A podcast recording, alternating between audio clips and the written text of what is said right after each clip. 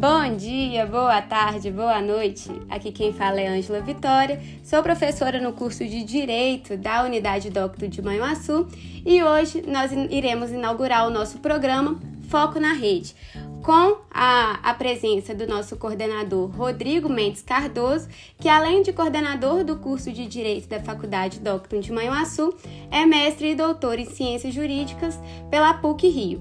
Rodrigo é professor do curso de Direito na Rede Docton desde 2010, além de ser advogado e autor de várias obras importantes. Iniciou a sua carreira em Manhuaçu em 2011, voltando-se então à instituição e os seus alunos, acompanhando a formação de diversos profissionais na região do Caparaó. A retomada do podcast não poderia ser com outra pessoa, já que o podcast iniciou em 2019 na unidade de Manhuaçu, sob a supervisão do nosso convidado que entregou, integrou a partir de então o curso de Direito e os cursos de gerenciais na nossa unidade. Rodrigo, nós agradecemos a disponibilidade e a sua abertura em abraçar todos os projetos que envolvem a nossa unidade, né? Então nós agradecemos demais. É, o programa Foco na Rede será destinado semanalmente a realizar um bate-papo com os colaboradores da rede Docton de Ensino, no intuito de auxiliar os nossos alunos em problemáticas diversas, desde a vida social, a graduação em curso e preocupações relativas ao mercado de trabalho. O nosso primeiro programa, nós falaremos sobre a graduação em Direito e as suas possibilidades, tendo como parâmetro a experiência pessoal do nosso coordenador, Rodrigo Mendes Cardoso. Então, se você tem dúvidas ou conhece um amigo que está perdido na sua graduação ou ainda não sabe o curso de ensino superior que vai escolher, envia esse podcast para ele, ele que vai ser muito bacana. Então, Rodrigo, e considerando a sua vivência no curso de direito, né? Hoje nós gostaríamos de saber um pouco sobre o que você vive e já viveu no curso, iniciando é, pela sua escolha. Como você decidiu fazer direito e por quê? E Ângela, bom, em primeiro lugar, é, agradeço o convite. Né? Quero dizer que é uma honra, é uma alegria muito grande estar aqui com você para poder conversar sobre curso de direito, sobre as possibilidades, né? E em especial sobre é, o nosso curso aqui da Faculdade Doctor de Manhuaçu, né? É, bom, uh, como é que eu entrei nisso, né? Como é que eu cheguei aí no, no mundo do direito, né? É, veja bem, eu sempre fui uma criança que gostava muito de ler, né? Sempre é, vendo meu pai, meu pai sempre foi um leitor muito assíduo.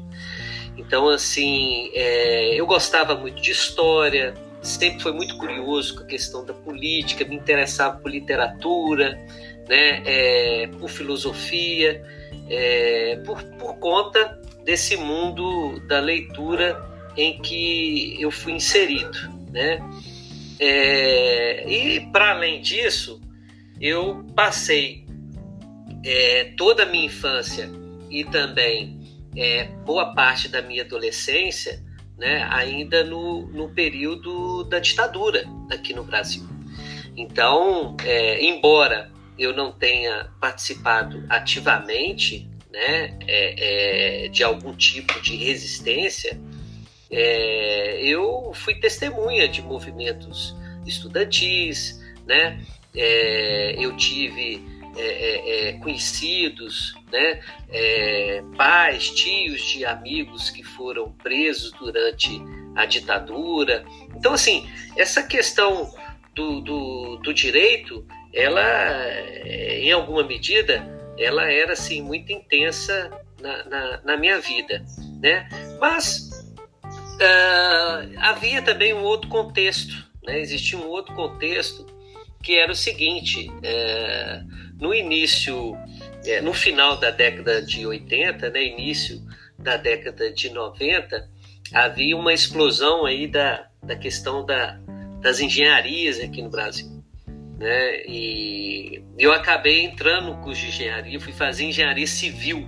Né? Eu, com, todo, é, a, a, com toda a minha trajetória né? É, na, na questão de humanas e tudo, eu fui fazer engenharia, fiz dois anos de engenharia, demorei ainda muito tempo a descobrir né, que é, é aquilo não era para mim.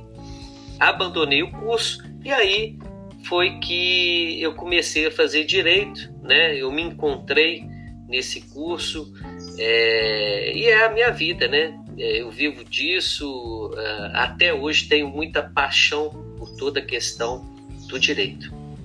Rodrigo, também eu nunca cheguei a pensar em outra coisa senão o direito, né? Minha mãe fala que desde os meus sete anos eu falava que eu queria fazer direito, não sei porquê, mas eu falava isso também. E eu vi, Rodrigo, que você é natural de Caratinga, né? E você acabou cursando a sua faculdade em Governador Valadares, já que a unidade Doctum de Caratinga passou a ser inaugurada só em 2012. Então, é, eu gostaria que você falasse um pouquinho, porque nós, nós vivemos hoje um cenário diferente diferente. É, nós temos várias faculdades é, de, próximas uma da outra, né? Então as pessoas podem escolher. É muito diferente de um cenário que nós ter, tínhamos é, na década de 90, início dos anos 2000. Então, para aqueles que não se decidiram ainda, né? Especialmente aqui na região do Caparaó, você poderia falar para gente um pouco do porquê que direito é na Docto? Ah, beleza. Bom, é isso, né? Eu estudei, é, eu me formei na Fadivale, né, em Governador Valadares, até porque era uh, um único curso de direito aí num, num raio de, sei lá, 400 quilômetros, né, aqui na região. É, eu tive colegas, né? Eu morava em Caratinga, fazia direito em Valadares, mas eu tinha colegas de Manhuaçu, de Carangola, né, colegas de Iuna que se saíam lá do Espírito Santo, né, andavam aí é, mais de 200, 300 quilômetros para poder fazer o curso de direito naquela época. Então, assim, era muito difícil, né? E depois nós tivemos, tivemos todo um processo de é, interiorização do ensino, né? Na, na, na, década de 90, a Doctor ela foi protagonista nisso, né? Foi muito importante aí a atuação da Docto nesse período, né? Que implantou o curso de direito é, em Caratinga, é, em Manhuaçu, em outras cidades e com isso, né? É, é tivemos também uh, outras faculdades, né? Igual aqui na região existem outras faculdades de direito também. Né? É, qual que é o diferencial da Docto, a meu ver? Né? O diferencial da Docto, em primeiro lugar, né, é toda a preocupação que a Docto tem com a questão do, do pensamento humanístico, né? é também a, uma preocupação com a qualificação dos seus professores, né? na escolha dos professores que aqui atuam, é, e um, uma, um diferencial que é também conhecido por todos aqui na região, é, que são os indicadores. Nós temos os melhores indicadores, né? junto ao Ministério da Educação, né? é, ENAD né? É, é, é, e outros indicadores uh, uh, uh, do Ministério da Educação, e nós temos também a questão dos concursos públicos, né, indicadores da OAB. Então, assim, isso coloca esses números, né, eles colocam a Docto né, é, numa condição que pode realmente proporcionar às pessoas, aos nossos alunos, né, uma, uma possibilidade real de transformarem as suas vidas. Né? É, nós entregamos aquilo que nós prometemos, né? Isso é comprovado nesses indicadores, né? Como eu disse, aprovação na OAB, indicadores do Ministério da Educação, né?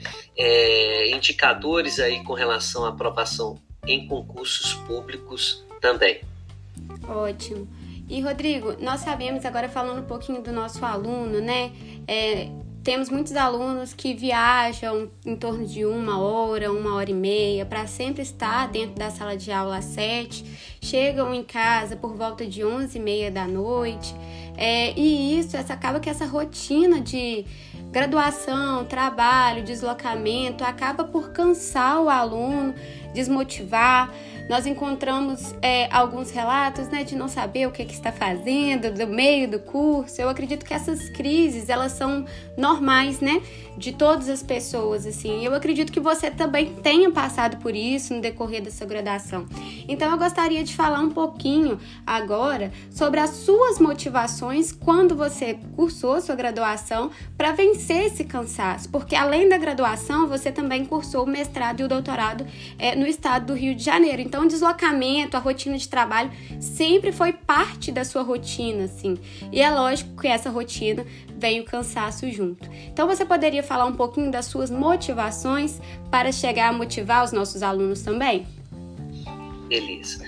É, bom, o perfil do no, dos nossos alunos é esse, né? É, é um aluno que trabalha e estuda, né? Trabalha durante o dia e estuda à noite. É uma rotina realmente muito cansativa, né? Nossos alunos eles são vitoriosos. Eu admiro muito, né? Eu tenho muito orgulho dos nossos alunos, né? A gente tem aluno aí que trabalha né, é, é, assim, que exercem as mais variadas é, profissões e ofícios, né? Temos uh, domésticas, uh, alunos que trabalham na construção civil, outros fazem estágio, né? outros trabalham no comércio, enfim, é, é, são vitoriosos. Uh, e eu costumo dizer o seguinte, né? o que, que, que, que pode facilitar essa rotina, né? E minimizar aí todo, vamos dizer assim, né? O, o, todo possível sofrimento, né? Do aluno aí que tem que correr atrás, mesmo cansado, tem que estudar isso, aquilo, outro. A primeira coisa é o seguinte, né?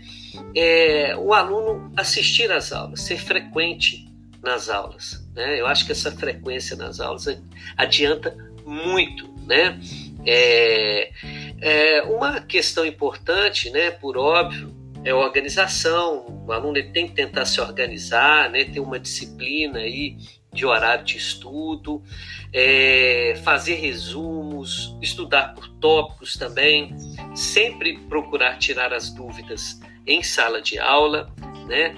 Mas é, uma ferramenta que hoje é muito acessível a todos e que eu acho que ajuda muito né, nessa rotina extenuante aí do, dos alunos é o seguinte: são as ferramentas que existem também, né, as novas tecnologias. Por exemplo, hoje o aluno ele pode aproveitar do momento que ele é, aquele tempo que, que é gasto durante a trajetória, né, o deslocamento dele de casa até a faculdade, esse é um momento que ele pode, por exemplo, estar tá ouvindo um podcast né, lúdico sobre temas do direito.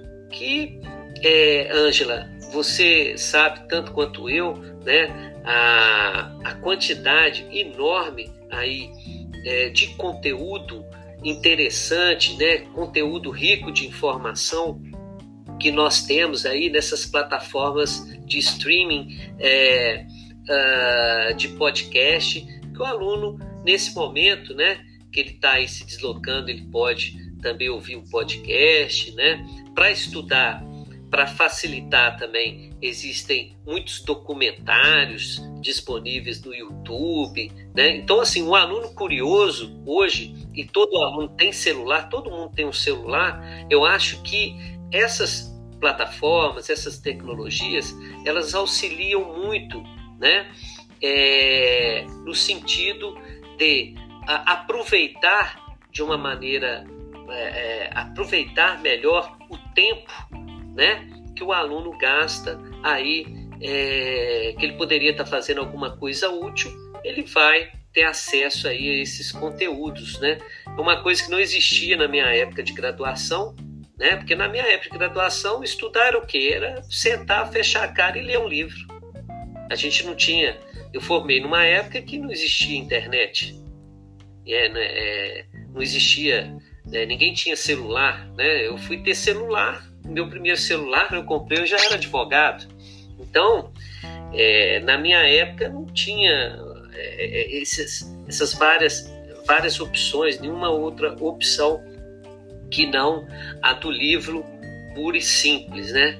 É, alguma coisa diferente disso era a apostila, que mal mal tinha apostila naquela época, né?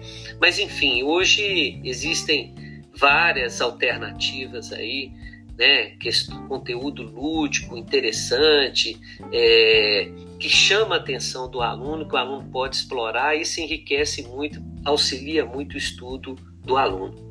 E eu acredito assim que independente da época, eu peguei uma época um pouquinho diferente, já com essa presença dos podcasts, porque os podcasts para aqueles, aqueles que não gostam de ler, por exemplo, ou não têm o hábito de assistir televisão, é, eles trazem aí a possibilidade do estudante interrelacionar aqueles assuntos que eles estão estudando na aula, estão aprendendo no semestre, com as atualidades, né, com o que tem acontecido no mundo, porque é muito importante combater esse estado de alienação do que, que tem acontecido e tudo. Então, os podcasts eles são uma possibilidade, são possibilidades muito ricas para o estudante de direito, né, para todos os estudantes no geral, porque tem podcasts de várias áreas, mas eu acredito que assim, independente do, da época que nós estamos situados, uma motivação, né, é, uma razão de não sucumbir ao cansaço é justamente mudar, né, ter uma esperança de mudar sua trajetória, aonde você se localiza na sociedade. E muitas pessoas vêm para o curso de direito por conta dessa promessa, né? São as, é, a, o amplo rol de possibilidades que o curso de direito oferece. E muitas pessoas pensam quando vêm pensar nesse amplo rol de possibilidades vêm pensar nos concursos públicos. É, e não somente isso né faz parte do curso de direito. Nós estamos falando aqui tanto eu como você vivem nós vivemos da, da advocacia da docência e a docência ela passou a ser uma possibilidade para mim durante a graduação. E eu sei que a Docton, né, um dos diferenciais da Docton, além dos, dos professores qualificados para entregar o melhor conteúdo para o aluno de maneira didática em sala, é também a, explorar o, o rol, né, o âmbito da pesquisa pelo projeto integrador, essencialmente, e também tem essa, perspe essa perspectiva humanística e prática da Casa do Cidadão. Você poderia falar um pouquinho desses dois eixos da DOC, desses dois. É, pilares estruturantes da nossa faculdade, Rodrigo, tanto o projeto integrador como a Casa do Cidadão? Ótimo. Bom, o projeto integrador, ele é hoje né, curricularizado né, por uh, alinhamento aí do, do MEC. Né? Na verdade, a Docton ela foi a primeira instituição de ensino é, aqui na região e uma das primeiras de, de Minas é, a curricularizar o projeto integrador. Né?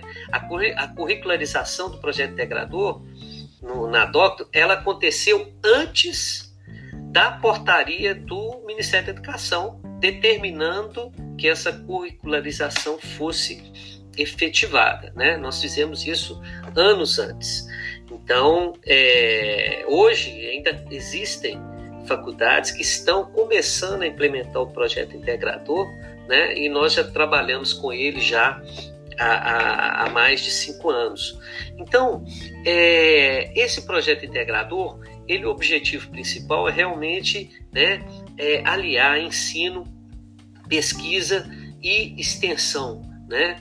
Então, é nessa perspectiva do PI, do projeto integrador, que o aluno do primeiro ao oitavo período, né, ele passa a ter uh, contato tá, é, orientado pelo professor de TI né, com a pesquisa. Né? Ele vai uh, uh, tem o um momento da leitura dos, dos textos, dos artigos científicos, né?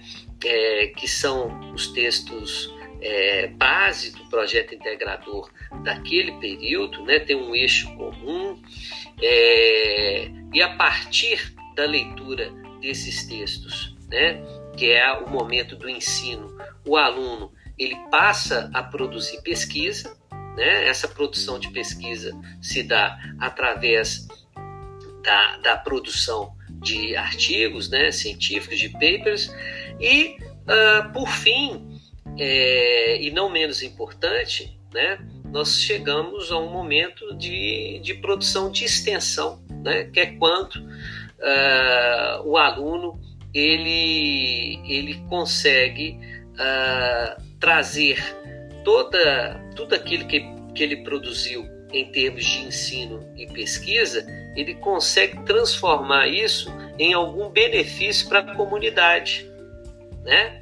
É, é, é a questão do ensino sair ali do ambiente da DOCTO né? e ser compartilhado com a comunidade com quem nós convivemos. Né?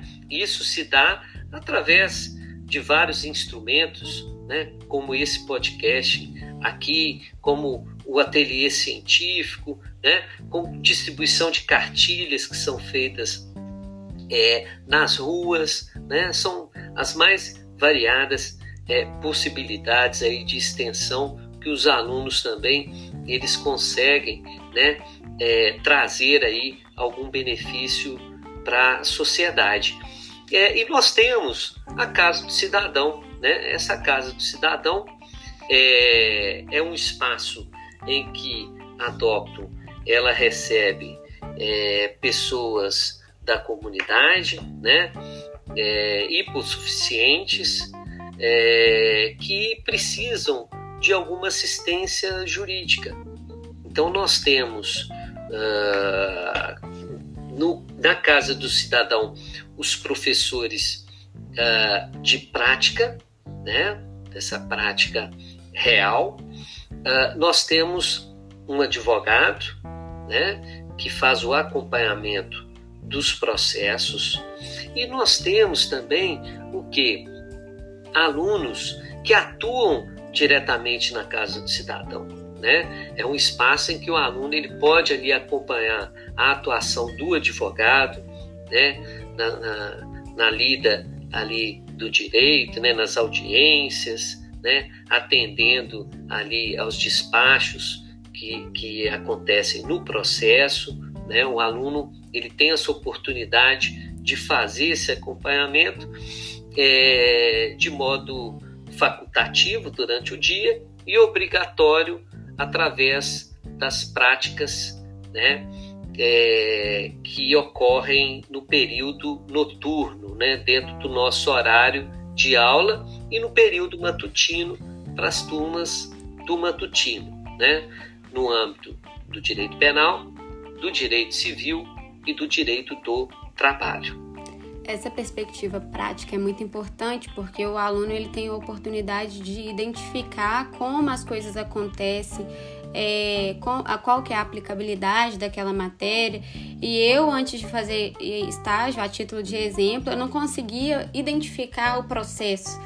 Né, o processo antes era muito abstrato, então para minha advocacia estagiar foi muito importante. Então essa abertura que a Doctum traz através da Casa do Cidadão além do, da perspectiva social, né? É, ela é muito importante.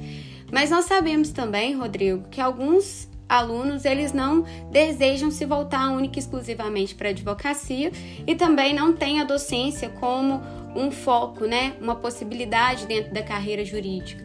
E agora, para fechar, para finalizar o nosso bate-papo, eu gostaria de saber de você, é, da perspectiva dos concursos públicos. Você acredita que o ensino jurídico ofertado na Doctum hoje, ele oferece o suporte necessário para o estudante prosseguir com os estudos no concurso público, para os concursos públicos? Temos exemplos de ex-alunos?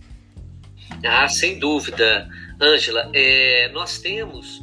Ah, é interessante notar o seguinte: os nossos alunos hoje, por óbvio, nós temos aí é, ex-alunos que hoje são juízes, que são promotores, que são delegados, né? São vários delegados atuando aqui na região né, de Caparaó.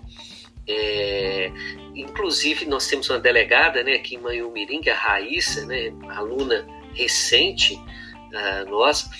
Uh, mas, assim, o que chama muitíssima atenção, é, eu fico muito feliz com isso, é de notar que uh, nos, nas instituições jurídicas aqui da região, né, é, Tribunal de Justiça, Ministério Público Federal e Estadual, né? Justiça Federal, Justiça Estadual, é, na, nas instituições públicas de modo geral, o que eu observo é que a maioria dessas da, dos estagiários que ocupam esses espaços, a, a maioria esmagadora é, é composta de alunos doctor, né, que estão lá porque foram aprovados em processo seletivo, né, é, que é um, um vamos, vamos dizer assim, é, é, a porta ali, né, inicial ali dos concursos. É o primeiro concurso público que o aluno faz. É esse processo seletivo para fazer estágio numa instituição é, jurídica. Né? São estágios remunerados, são o processo seletivo ele é muito concorrido e quem ocupa esses espaços né, são alunos doctor. Né? Pode qualquer um que frequenta essas instituições do nosso sistema de justiça constata isso, né? que a grande maioria dos alunos é formada né, por nossos discentes. Né? E isso é, me deixa muito feliz. Né? Então, assim, a grande maioria dos alunos hoje querem concurso. E, e, e assim, a escolha, né, escolher, optar pela Docto é uma escolha realmente muito acertada, porque nós temos aí os melhores indicadores também nesse quesito. E isso dá uma sensação de dever cumprido, né? É, quando nós estamos aí envolvidos no processo de formação desses alunos. Então, é, Rodrigo, eu agradeço. Foi isso que nós é, separamos para o dia de hoje. Vou te encontrar, né? É, daqui a alguns episódios, eu espero. E eu agradeço também os nossos ouvintes. A nossa proposta é justamente proporcionar, através de uma conversa rápida, uma luz no fim do túnel daqueles que estão caminhando no escuro e não sabem o que fazer, o porquê fazer e o porquê de estar trilhando um caminho que eles estão começando agora. Então, eu acredito que nós passamos aqui a explorar o antes da graduação, o curso e o que fazer no pós. Eu agradeço novamente, Rodrigo, por você fazer parte disso, acompanhar de perto o projeto. E semana que vem nós retornamos com outra é, com outro colaborador da nossa rede Doctum para ajudar você, ouvinte, a, nas, a solucionar as angústias do dia a dia. Obrigada e até mais. Até mais, Ângela. Eu que agradeço, tá? Um abraço.